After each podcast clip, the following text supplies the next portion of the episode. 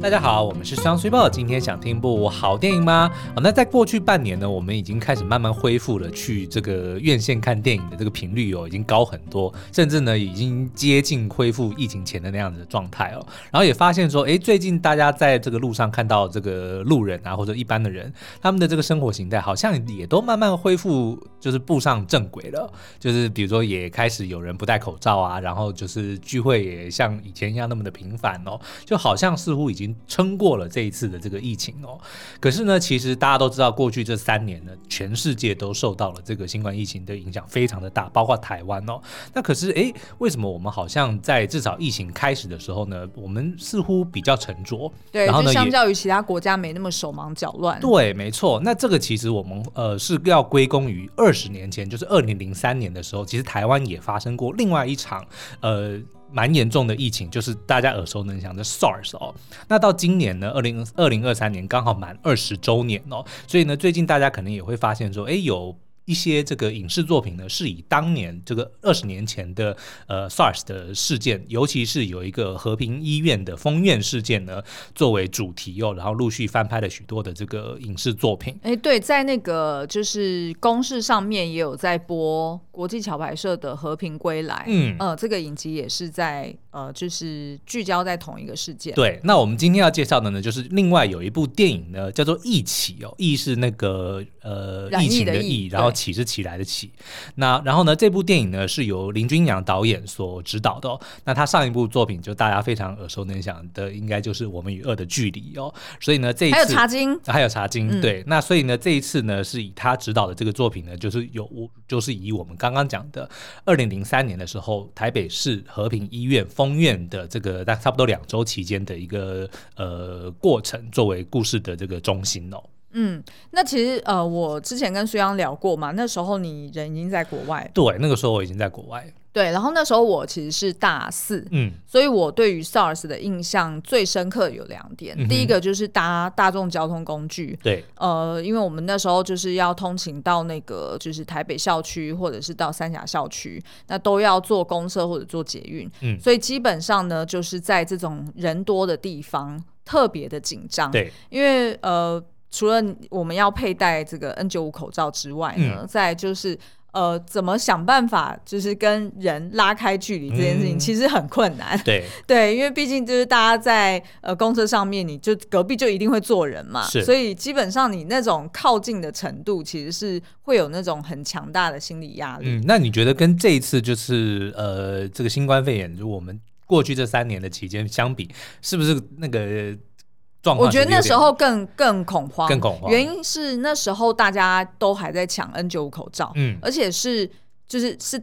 大大大的不够的，就是对于一般民众来说是大大的不够，嗯，而且呢，大家真的是呃首次遇到这样子大规模的这种。虽然那时候在台湾的流行的量，当然跟现在的确诊数其实是少很多的，对对对对，但是因为毕竟那时候是第一次遇到这种就是经过飞沫传染的，或者是接触传染的，而且你知道吗？我后来才知道说，原来那时候就是一般的医疗系统，他们其实所认知的主要是飞沫传染，嗯，所以其实大家对于接触。哦，其实并不是那么熟悉哦，是是是，因为那时候大家并没有联想到说，哦，原来我摸一摸，譬如说我是呃，就是已经确诊者，对，那我摸一摸口鼻，然后我再去摸电梯的这个按钮，嗯、原来这个按钮就会透过接触传染传染给别人，对。就是那时候其实是没有这样子的意识，哦，所以其实是这一次。呃，大家才知道说，哦，我除了要呃确保说，哎，遮盖我的这个口鼻部哈，对要确保说，哎，也把眼睛遮住，然后不会因为飞沫而传染。同时之间，我也要勤洗手，或者是勤用酒精消毒，嗯、才可以避免掉接触传染。是，所以其实那时候是，你就想象，更是在一个。黑暗、未知、未知的状态，然后去面对一种就是从来没有听过的流行病。对对，所以那时候我印象很深刻，是真的有一点。末日的感觉，然后那时候又准备要毕业，你知道吗？又很怕找不到工作，是是是，对对对，所以我觉得我我印象非常深刻，那时候的心情跟这一次比起来是更加的绝望。所以即使这一次的这个规模大得多，可是反而在心理的准备上面，反而是比二十年前来的好。那我觉得好一些。对，那所以所以其实这就是要归功于我们二十年前，其实台湾曾经经历过这一次 SARS 哦。嗯、那这一次电影呢，一起哦，其实它是聚焦在。有一个特别的事件，嗯，就是我刚刚讲到的这个台北和平医院哦，嗯、因为在那个时候呢，就是呃，这那个医院后来现在应该是改名叫做联合台北市联合医院和平院区，对，和平院区，对，但但那个时候是和平医院嘛，嗯、然后呢，那个里那个时候就因为呃发生了院内感染哦，所以在非常短的时间之内呢，就由政府下令要封院，对，所以呢，不只是当时人在医院里面的所有人员哦，不管是这个工作人员还是民众哦，都得要被关在里面隔离十四天，嗯、还。马上立马召回了所有当时和平医院的员工九百多名哦，全部被叫回来隔离哦。嗯，那所以就当时再加上就是这个，好像总共是一千两百多，一千两百一千两百多人哦。嗯、然后再加上当时的资讯其实是不足的，对，然后呢，资源不透明，对，资源更缺乏，所以呢，当时的的确造成了非常大的恐慌。而且那时候并没有一个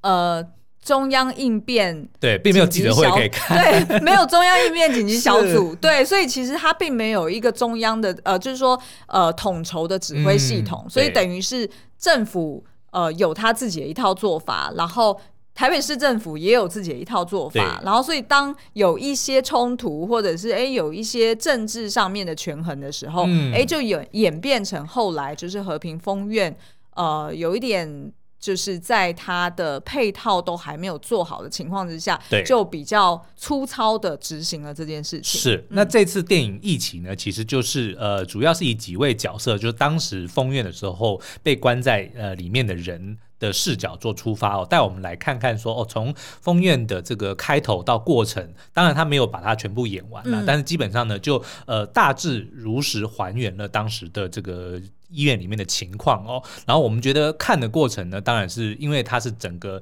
是在叙述一个疫情的情况，尤其然后又是在医院。你看它的英文里面英文的片名叫做《Eye of the Storm》，就是怎么讲？暴风眼，对，嗯、你就可以想象说，在这样子的疫情风暴的时候，那个和平医院的确就是一切的核心。嗯，那但是在核心里面的这些人，他要怎么样去面对这一次的这个疫情哦，就变成整部电影的主轴。所以看片的时候呢，的确那个压力是非常的大。然后呢，再加上又因为是在医院里面，所以难免会有一些这个医疗的画面带有一些血腥啊，或者是一些就让人家看了不是很舒服的画面。但是呢，也让我们就是因为其实。我们那个时候还戴着口罩，对，基本上那个既视感是非常的强的。对，呃，然后我后来就是有听到呃林君阳导演他在呃接受范琪斐呃的专访的时候，嗯、他其实就有提到说，为什么他选择是用电影的方式去呈现，就是一来就是他呃就是从原先的一个呃剧本，嗯，他想要再更精简、跟聚焦，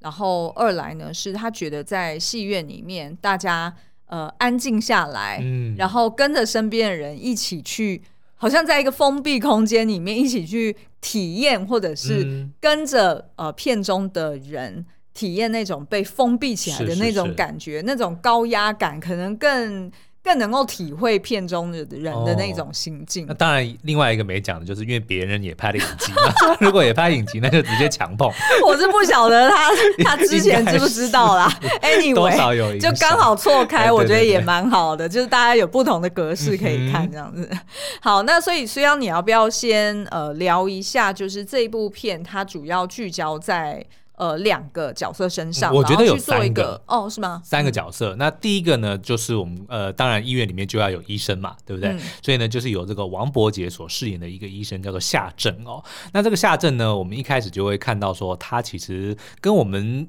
一般印象中，哎，医生好像嘿奋不顾身救人啊，然后义不容辞的那种形象，有一点点差异。就是他一开始呢，因为因为别的原因呢，就是想办法要这个逃离责任，要离开这个医院，但并不是因为疫情的关系。然后呢，也就是有不断的就当别人去呃问他，哎，你的报告交了没啊？或那个病人怎么办啊？他都马上就推脱给说啊，我班结束了，你要给下一个或是怎么样哦，就让人家觉得说，哎，他好像不是一个太负不是那么尽忠职守的感觉的的医生哦。嗯、那当然后面会有很多他的这个个人这个这个角色的一个转变哦。嗯、那另外一个角色呢，就是由曾敬华所饰演的护理师，叫做安泰和。嗯、所以呢，就是有一个医一个护，嗯，用不同的角度来看待，就是照护医护人员的这个这个角色，嗯，角色。就是安泰和这个角色就跟夏正刚好形成一个强烈的对比，嗯、就安泰和就是。你感觉他就是呃，他要去当无国，他很想要当无国界医生，有点圣。然后，对对对对，然后他就是跟呃病患或者病患的家属都相处的非常好，对，然后非常的尽心尽力，甚至呢，就是在帮人家插完尿管之后，嗯、还马上帮隔壁床的人切水果。哦、然后我们那时候，我跟苏亚就好像没洗手，我们我们就相视而笑，想说怎么可以没洗手呢？对啊，当然又不是我吃，有什么关系？啊，反正就是意思是说。这这个安泰和角色呢，就是非常的视病如亲，嗯，哦，然后他等于也刚好是跟。呃，他等于算是 report 给夏正，对，然后所以呢，等于是，哎，你看到他跟夏正有非常多的这个冲突，然后也有很多的互动，嗯、然后看出来两个人是好像截然不同的一个心态。对，嗯、应该不是 report 给夏正啊，因为因为我不太清楚，他就是搭配他嘛。对对对，我因为他应该他们他是 report 给他的护理长啦，对，嗯、但是就是因为夏正的病人是由安泰和来照顾嘛，对对对，所以他们之间其实是有合作合作关系的。嗯、那这个安泰和呢，其实就有让人家觉得好像无所不能的感觉，嗯、甚至呢。还拔到医生。对不对？他还跟另外向杰如所饰演的一个算是实习医生哦，嗯、就是是情侣关系的。那这条线呢，其实也是在整个这个非常高压的这个氛围里面，嗯、算是 A 有一条让大家比较能够舒压，然后充满了粉红泡泡的一个比较可爱的一条线。然后时不时就会想到说，哎，做工的人的那两个小孩是不是后来长大之后，长大之后就成为了护理师跟医生呢？好，那但是第三条线呢，其实并不是向杰如这个角色哦，而是呢由这个。薛仕凌所饰演的一位记者哦，嗯、他在那个里面呢，一开始其实就是呃，有一点像是想要挖医院医院的这些料，巴因为他是帮某一个八卦杂志嗯的工作的嘛。嗯、那后来我们去查呢，其实这个角色当时还真的有，他是帮一周刊的员工，嗯、然后他是一周刊还是苹果日报？呃，是一周刊，确定？确定。哎，我怎么查到的是苹果日报？因为他马上同一个体系的。好了，反正呢，就是他那个时候其实一开始设定呢，他是进去是要挖医院别的料哦，那只是刚好遇见了这个封院的这个情况哦，所以他就哎从头到尾就见证了这个整个封院的过程哦。那但是因为他身为记者嘛，那无论是上头的交代，还是他自己本身认为这个记者就像是要揭露真相的对天职，所以这个医院就是他的战场哦，他必须要。把这些呃那个真实的情况如实的传达给外界哦，嗯、所以反而就是由他来串起很多电影里面不同的剧情线，然后呢由他扮演一个居中，比如说不管是要找出感染源呐、啊，嗯、或者是说哎去观察说每个角色他们在这个期间的这个心境转折，一个非常重要的一个角色哦，嗯、所以基本上电影呢就是由这三条线开始发展了。嗯，哎，不过我觉得因为它就是电影的格式，嗯、所以其实它呃就当初和平。呃，医院封院事件呢，其实它有太多的状况，跟太多呃，就是可以讨论的前因后果，嗯、所以其实他没有办法在短短的两个小时内全部都交代完，而且毕竟一个故事本来就要聚焦嘛，所以其实呢，它就是聚焦在呃这三个人身上，然后去探讨呃事实上。呃，就是不管是作为医生、护护理师，还是作为记者，嗯，其实他们都有他人性的一面。对，就是除了他的职业以外。他还有他自己人性的一些挣扎，那所以我觉得他呃这部片他就聚焦在这上面，那当然就不会有所谓的讨论到说，哎，当初封院的这个决定下的令，对，然后是对是错，然后呃什么背后是不是有一些政治角力等等的这些东西就都没有讨论到，对但我觉得这个是他的选择，就是故事得要聚焦啊、嗯哼哦。那所以如果大家对于呃就是其他的部分有兴趣的话，待会我们在节目的最后也会。推荐给大家一些报道者的呃报道，或者是一些呃公式的纪录片，那里面就有做更深入的探讨。对，因为像刚刚 Super 讲的这件事情，其实当时引发了也引发了轩然大波，嗯、所以你后续呢的确不太容易去检讨说到底谁对谁错，嗯、或者说呢其实每个人都是有对有错哦。嗯、那所以呢，我们觉得呃作为一个就是，而且我觉得某种程度是后见。有某种程度是有一点后见之明。对啊，你事后当然可以讲说啊，你不应该这样，或你应该这样。但是当事情正在发生的时候，真的说实在，保命都来不及了。很多东西你真的会顾不到哦。嗯、但是我认为，就是说，呃，毕竟现在疫情虽然已经慢慢趋缓，嗯、但还没有完全结束。嗯、所以，我们既然都还身在疫情当中，其实。除了看这些作品之外，我觉得应该是要去多接受各方面的资讯，嗯、像比如说纪录片，像比如说报道，或者说影视作品，嗯、然后再加上自身的一些判断跟经验，我觉得才能够归纳出一个说，那我们身为公民。对不对？身为这片土地的公民，当这样子影响全部的人的疫情发生的时候，我们应该怎么做，或者说我们可以做些什么，才能够帮助大家一起度过这个难关？嗯，好，那我们是不是先休息一下，然后待会回来呢？我们今天的节目想要先跟大家呃，就是说明一下，就是当初发生封院事件，它到底前因后果是什么？嗯，然后再来呢，我们就会帮大家科普一下说，说那到底有哪些？真实发生的事件，然后有被呈现在电影里面。那大家不用担心，就是这也不算暴雷啦，嗯、因为毕竟就是它本来它的故事的灵感就是取材自这个真实事件嘛，所以我们会大概科普一下说，哎有哪些真实事件有发生，然后最后呢再来推荐大家可以多去看的一些报道哦。嗯、好，那我们先休息一下，待会回来。在《阿凡达：水之道》里，我们除了看到纳美人悠游在森林，还去到海洋里进行探索，与大自然天人合一，与海洋族共享一个永续家园。难怪会让人类对 Pandora 感到特别的羡慕，甚至觊觎到想要侵略。其实今年我们也为自己打造了一个新家，不过因为新家附近有高架桥，来往的车辆也使得灰尘或是 PM 二点五的浓度比一般社区要来得多。也因此，我们特别研究了最近讨论度很高的防霾纱窗。从里面我们找到了 Poltex 普特斯防霾纱窗。这是一个来自荷兰百年纺织大厂的制造技术，不仅是目前全球销量最大的防尘纱网产品，连 Bill Gates 都有投资这个品牌。原来这款纱窗仿照了生物界神奇的静电原理，研发出专利静电科技，可以永久阻隔悬浮微粒，不管是灰尘、PM 二点五、二手烟味，甚至还通过了欧盟认证，连过敏源都可以隔绝。在全台湾已经有两百栋知名建案作为标配使用了。黑色纱网在光线充足下，视线比想象中还更穿透。特别的是，通风感也不会因为细致的纱网而有明显的影响。我们发现，在装好没多久之后，连小黑纹也都不见了，真的是让我这个人肉捕蚊灯松了一口气。其中让我们觉得最惊艳的是这个后阳台的卷轴防霾纱窗。以前旧家的后阳台打扫完没多久，就很容易积满灰尘，也容易飘进油烟或是二手烟的气味。但装了荷兰 Poltex 卷轴防霾纱窗之后，就再也不需要烦恼这些问题，连下雨天都不必太担心雨水会泼洒进来，但空气流通却完全不影响，真的是非常厉害。纱窗安装前的丈量以及现场的换置都很用心，像我们家有六扇纱窗，有平面也有卷轴，还有一大面落地窗，以及后阳台的上卷轴。团队大概来两趟丈量与报价。施工当天，原厂技师专业又亲切，工作时非常利落干净，不仅贴心准备吸尘器清洁窗钩细屑，现场更是不留脏污，还会铺设地垫保护原始地板，真的是五星级的服务。至于纱窗的清洁问题，因为普特斯的科技是静电吸附脏污，所以如果要把上面的灰尘之类的脏污清掉的话，只需要用水冲洗或是用湿抹布擦拭，就可以暂时断开静电，达到清洁效果，比原本的纱窗更好清洁。以前从来没想过可以用一片纱窗改善生活品质。如果你也喜欢开窗通风，但害怕空气太脏，就让 Poltex 普特斯防霾纱窗成为你家的第一道空污防线吧。欢迎回来。那我们这一次呢，就去参考了公视有直播的一个纪录片，叫做《和平风暴》，然后以及它的官方也有做一个懒人包，对懒人包，非常感谢他。对，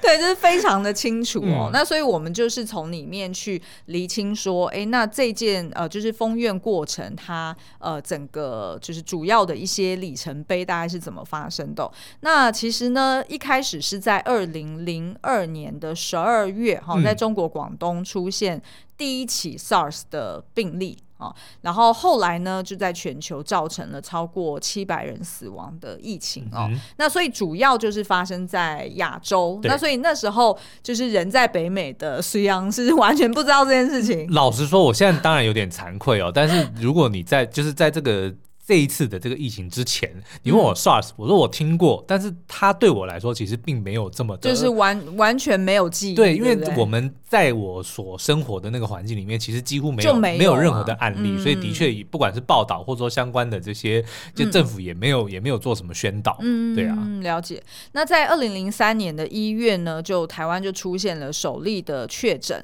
然后到了四月初哈，然后就呃和平医院他就收治了一名 SARS。病患，但因为呢，那时候 WHO 的标准是说，哎，你要有接触史，嗯，好，你才可以被列为是确诊的病例。对，那所以那时候呢，因为这个病患他没有去没有接触史，对，所以呢，政府就把它列为说，哦，那他就不是，就是在官方的 report 上面，他就不是 SARS 病患，即使他都已经验阳性三次了，对，但是因为不符合规范，所以就没有被列为阳性。那我们认为呢，就是后续也有人很多人检讨说，就是因为当初其实没有被列为阳性，当然后续的这些相关的措施就没有这么做到完整啊。对，嗯，那所以这时候就开始这个悲剧的产生。对，换句话说呢，从四月九号开始，和平医院里面就有一颗已经。被点燃隐性的炸弹了。嗯嗯，好。那后来到四月中呢，那当然就是开始出现了一些呃交叉感染嘛。因为我们在纪录片里面其实也可以看到说，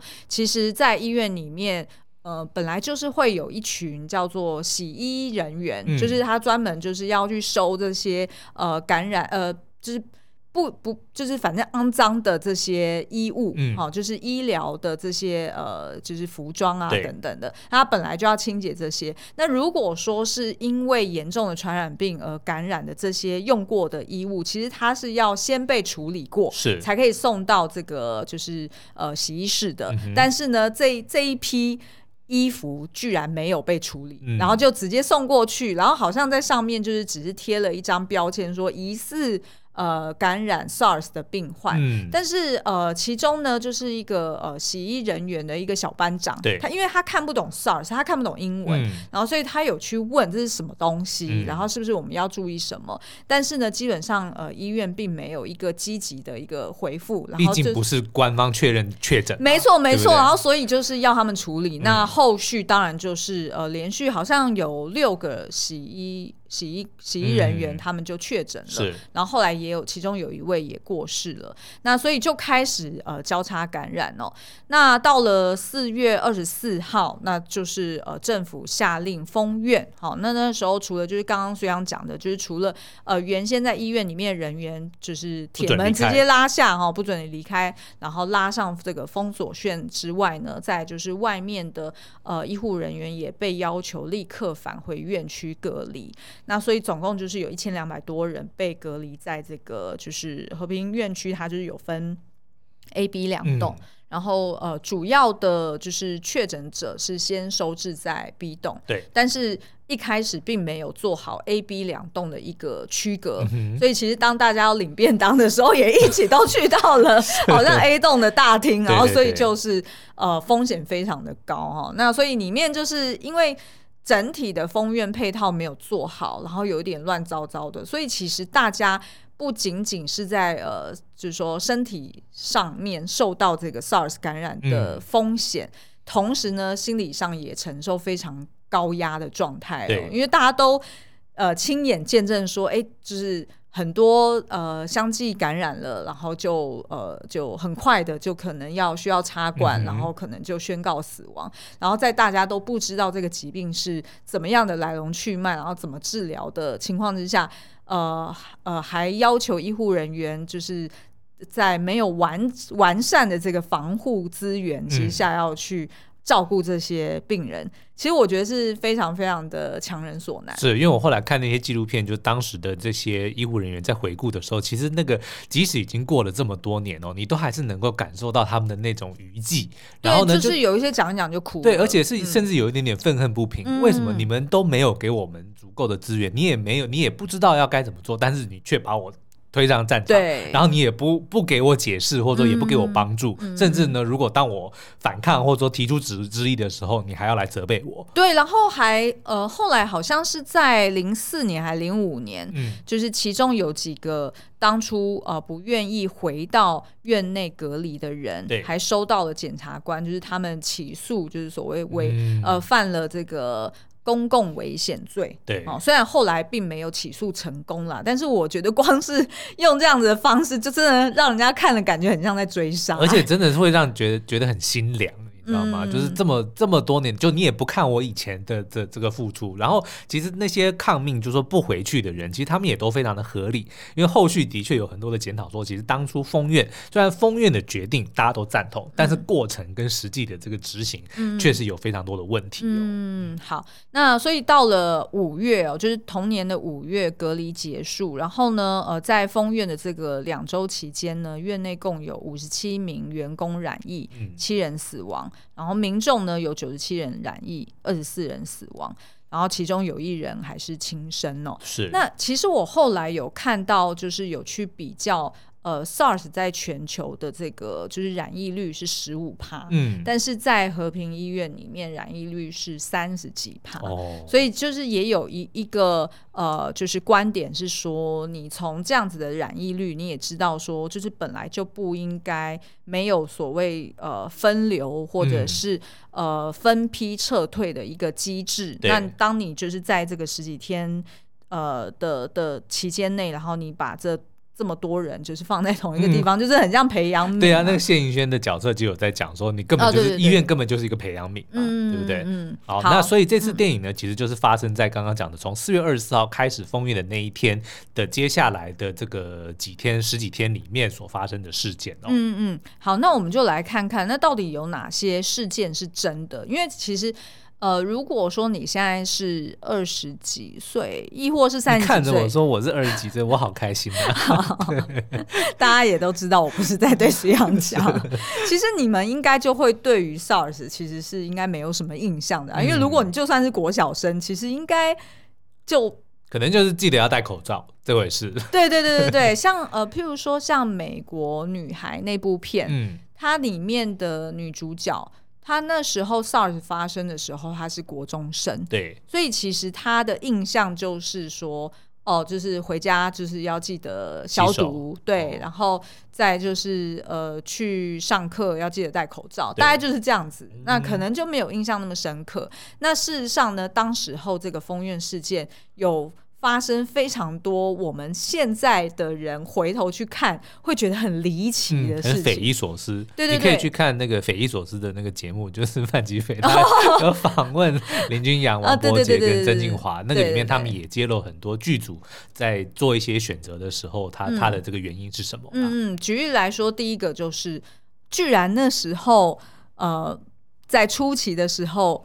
很多医护员人员其实是不戴口罩，有如果甚至是做插管，他们都不戴口罩。对对对，然后呃，我记得我那时候在看电影的时候，一看到那画面的时候，我有我有吓了一跳，我就想说，哎、嗯，为什么？就是你以以现在的医学知识来说，你会知道说这是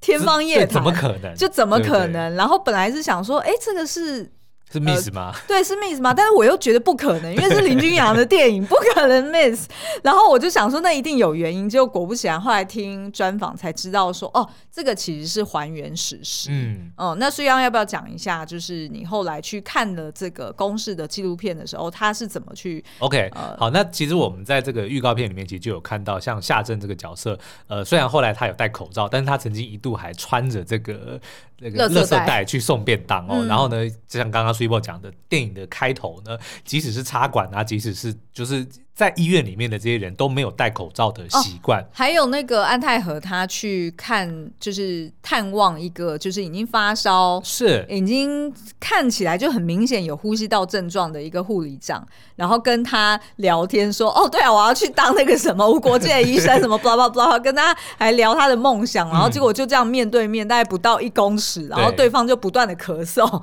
对，那光是我们现在的视角回头去看，就想说，哈。这个护理护理师是怎么回事？是是是。那我们在看那个刚刚的那个专访的时候，嗯、那个王伯杰就有讲说，因为他在里面饰演医生嘛，嗯、所以他就有的确去问很多别的医生，尤其是甚至是呃，就是有一些资历的哦，然后他就得到一个一个让他也很惊讶的一个消息，或或者说真相，就是说的确在二十年前，医生们是没有这么，就医护人员没有像现在一样这么勤戴口罩，嗯、他们甚至很多的时候，像刚刚讲的，连插管他们也都是不戴口罩，嗯、就是那个时候并没有现在的这样子的这种 awareness 或者警觉性啊，嗯、所以当当时的确有很多人是不戴口罩的。嗯，那至于防护衣这件事情呢，其实并不是他们不想。是根本没有，嗯、对对，这个我觉得是一个很可怜的，就是在纪录片里有讲到，说他们其实都很害怕，但是呢。医院里面完全没有这些这些东西，嗯、就是只有最基本的一些防护衣。嗯、那甚至呢，他也问那些、就是、防护镜也没有，对，连护目镜也没有哦。对那反而是一些特定人士，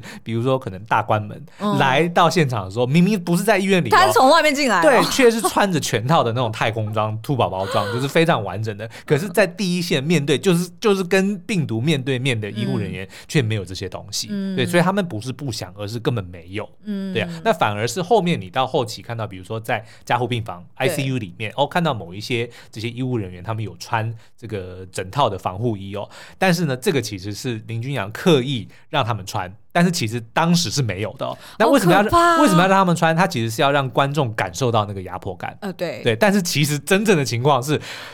更一样 一样危急的情况，但他们却没有防护的时候，我觉得那种心理压力是更大、欸。对，就我们我们在画面上看到说，都已经感受到说这个环境一定充满了病毒。对，然后看着那些医护人员穿着整套的防护衣，我们都还替他担心。对，但是事实上是二十年前这些人没有防护衣可以穿。对，哇，那真的是觉得很很很难过哎、欸。哎、欸，你知道吗？讲到这个，我就联想到说，就是我爸不是后来转中重症，然后就是紧急送急救。呃，就是急诊室嘛。那那时候他直接把我抠过去的时候，嗯、我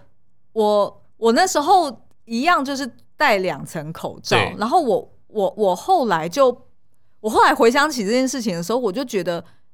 我为什么没有想到要戴 N 九五口罩？我明明家里就有。对。然后为什么我会在当下这么的，就是呃，那叫什么？就是自责或者慌乱，乱就是因为就是。你第一次遇到这种情况，就是被爸爸突然抠到急诊室，然后，然后就根本喘不过去，然后说很有可能待会就被送进去了，嗯、然后他需要帮助等等等。对其实光是你一般民众，你遇到这种情况，你就已经会很 panic。是。然后明明我有那个 N95，我也会忘记要带。对，对对。然后到了现场，然后我爸对着我的脸一直狂咳嗽的时候，然后还有就是把他就是。因为那时候就是护士呃护理师根本就是忙不过来，嗯、所以其实我爸他要照 X 光片啊，或者是他要呃就是打点滴啊，他需要拿氧气筒啊等等的，其实都要家属亲自去拿，嗯、然后亲自在病患旁边帮他弄。对，那那时候我就这样子推着我爸到处跑，就是跑他们那个所谓的封锁区，嗯、然后那时候我我真心就觉得说我。没有得病才怪，嗯、就是你知道吗？就整个环境，你可以看得到旁边都是血啊，然后我爸一直咳，然后咳得到处都是飞沫，然后他口罩根本戴不住，嗯、因为他实在是已经呼吸不过来了。然后他的那个呼吸不过来，他据他形容是说，就是跟溺水一样，哦、是真的会有那种好像想要吸不到气，对，好像想要抓空气进来，但是自己真的就是没有办法，嗯、所以站也不是，坐也不是，所以我。我不知道为什么会联想到这个，我光是想到说他们那时候如果在第一线，对，什么东西都没有，可能就是只有个口罩，是，我就觉得天哪，怎么怎么有办法做得下去？而且重点是你刚刚讲的那个是你爸，对，那是我爸，对不对？但是对这些医护人员来说，这些人就是陌生人，对不对？那所以就更伟大了，真的 真的，我都想说我为了我爸染那个疫。OK，我也认了。但是如果说你是一般医护人员，然后你因为这样而染疫，那那到底是怎么样的一个心情？是，所以呢，我们在这个电影里面也看到呢，就是有部分的这些医护人员呢，他们在面对这样的情况，就是资源不足，然后资讯不足，然后又又被封闭在里面。那不管是担心自身的安危，还是担心在外面的家人哦也好，反正就是种种的压力呢，都慢慢的让这些员工们开始溃体哦。所以就有部分的的这些医护人员呢，他们就开始抗议，嗯、甚至。罢工，比如说在外面挂布条，甚至还有直接冲到外面去跟封锁线的这些警察去那边对骂、互骂，嗯、甚至还有逃走的。嗯、那这些呢，我们后来在看纪录片的时候，发现说，哎，其实都是真的有发生过。嗯、可是如果在总结我们刚刚讲到的这些情况之下，你真的去很难去。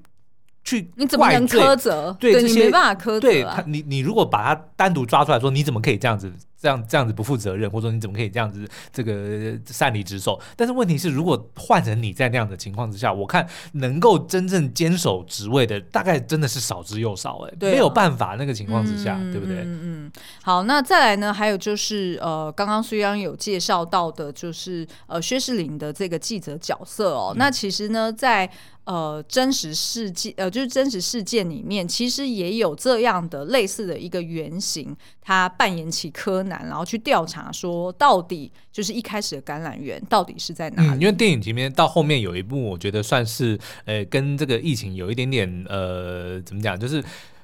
起起到了一些调剂的这个作用哦，嗯、就是这个夏正跟这个薛志林的角色呢，就开始要去寻找感染源在哪里嘛。但是一开始他们当然是只是为了要确保说自己是安全的。对，因为他要他要知道说到底哪些病房是安全的。是是是。那但是我们后来在看纪录片的时候，发现说，哎，其实呃，在那个和平医院里面，曾经也有一位医师哦，他当时应该就是急诊科的主任哦，叫做张玉泰。嗯、那个时候呢，大家都以为说急诊区才是感染区，所以就把这个重心。全部放在急诊区，但他在发翻病历的时候，就发现说，哎，其实八楼才是感染源，所以大家应该那个时候要把这个注意力转回到八楼上面。那这个其实我们觉得应该就是在电影里面也有出现类似的桥段，就是说真正要找到感染源在哪里，你才能够就是把就堵堵住那个洞嘛。嗯，对，嗯，好，然后最后一个呃，就是我们也有在。呃，电影里面看到很揪心的一幕哦，就是有一个呃，就是久病厌世的病人，嗯，他上吊轻生。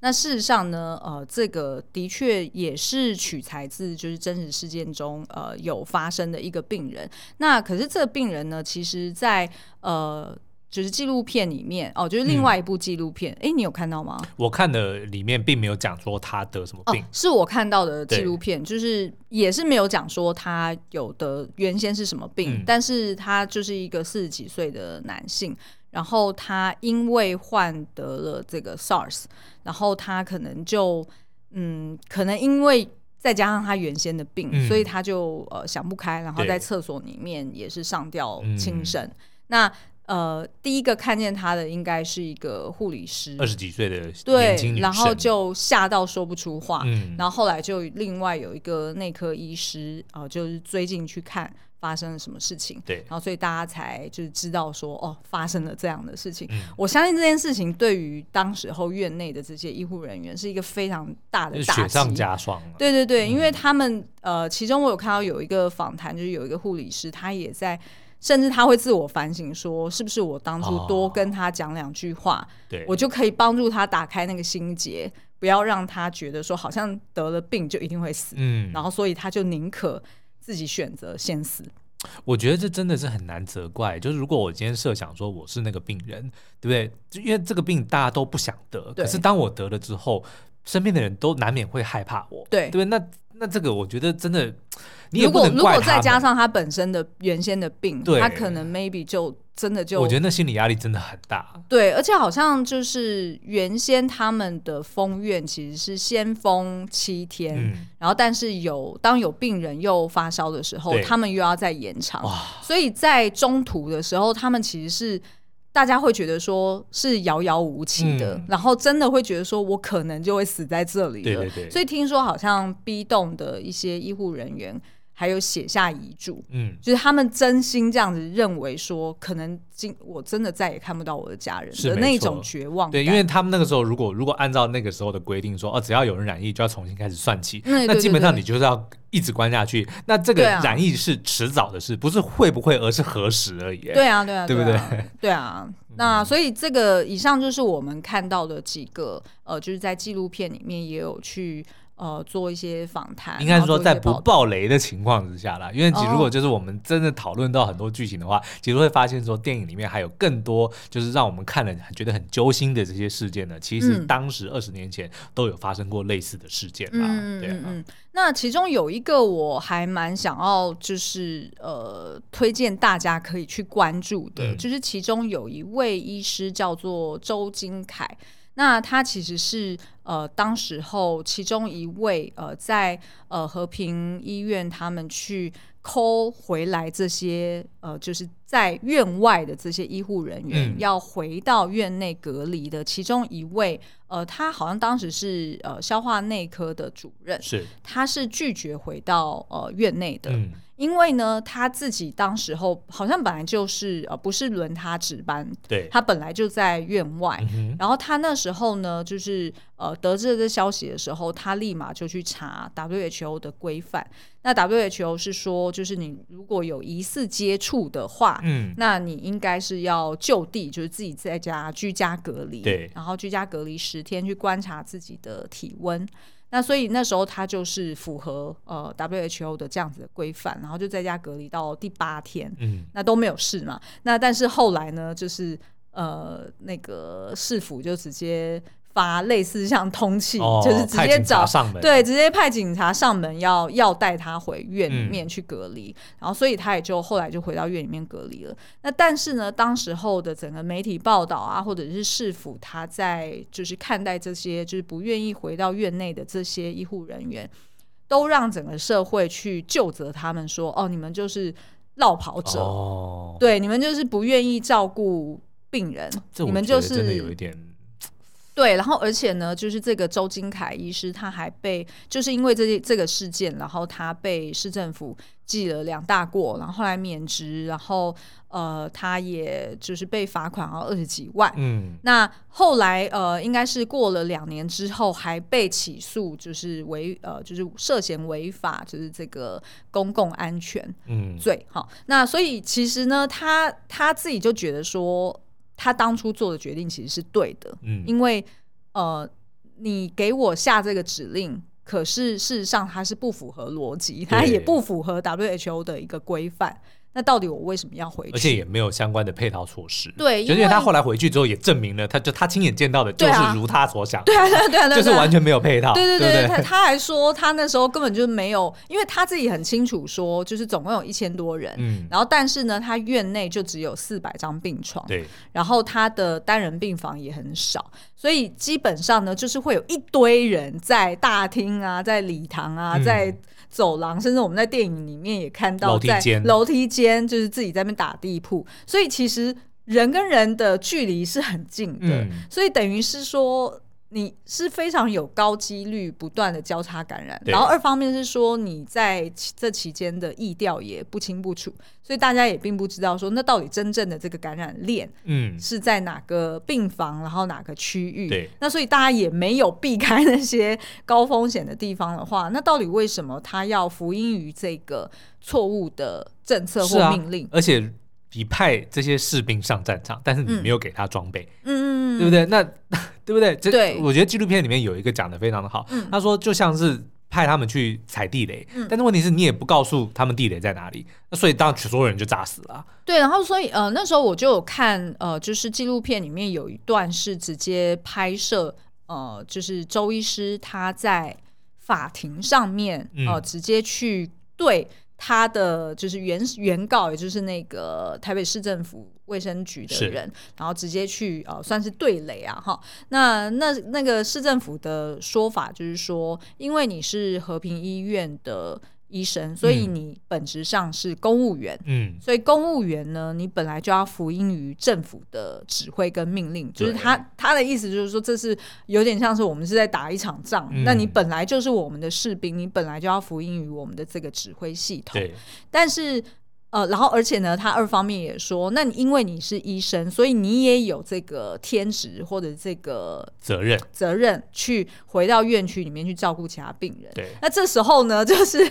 等于是这个周金凯的律师马上就抓到语病。就就就直接回应说，可是不对啊，因为他是疑似接触者，嗯，疑似接触者意思就是说他也有可能染疫了。对啊，你怎么能让他去照顾病患？对，你怎么能让他去照顾病患？而且更何况他是消化内科，他并不是、嗯、呃，就是他原对，然后以及他本来的。他职责之内的这些病人本来就已经不在院内了，嗯，那你到底要他回去去治谁？对，所以其实这整件事情它的逻辑是不通的。那但是呃，在这期间，他不断的去上诉哦，然后不断的打官司，好像在这个报道里面也写到说，他花了两百多万，嗯，去打官司，嗯、但是其实都还是败诉哦。那当然，最后他是没有被起诉那个违反公共安危险罪，但是他个人的这个呃，不管是当初被停职、被罚款，这个都是没有获得平反哦。嗯、那所以最后呢，他。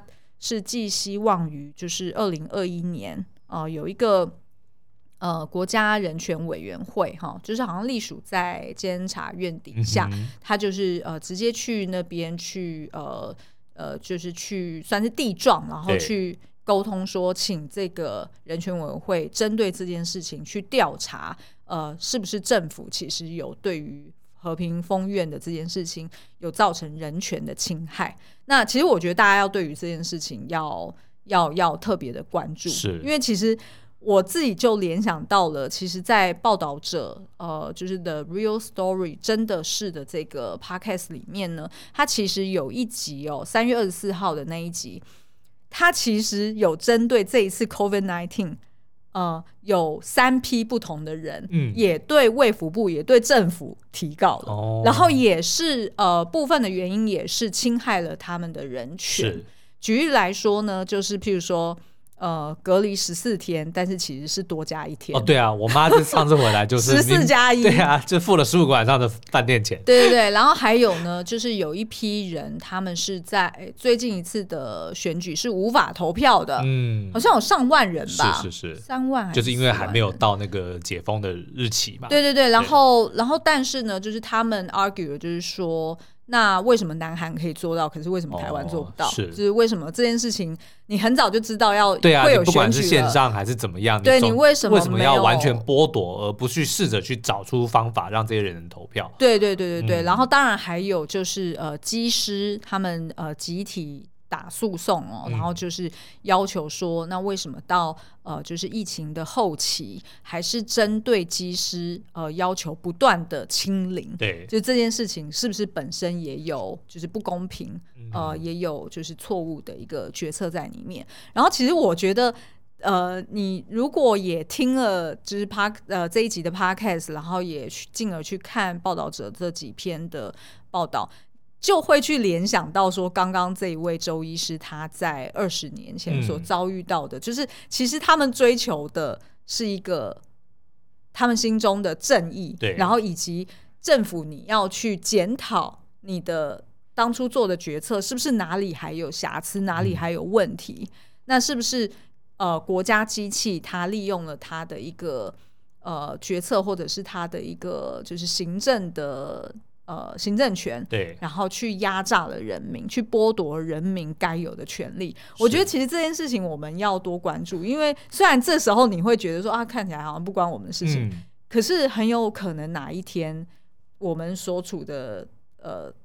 就是产业，或者是我们自己的权益，或者说所居住的社区，搞不好就某一天可能就会被。如果突然生个病，然后整个社区就被对就被公权力所就是对不对？用很粗暴的方式，对对对对，类似像这样子，就是我觉得不一定是跟疫情相关，但是我觉得像这一类的呃一些就是。国家机器它是不是有滥权的可能？嗯、这个我们要随时的去监督。那所以也很推荐大家。哎，今天就是好像有一点严肃了，但是但是就是我觉得就是呃，在就是不同的阶段，然后你看到就是呃，不管是影视作品还是透过报道，嗯，然后回顾呃，就是往年曾经发生的一些大事件，我觉得是帮助这个社会更加进步，是更加。自由民主的一个很好的一个。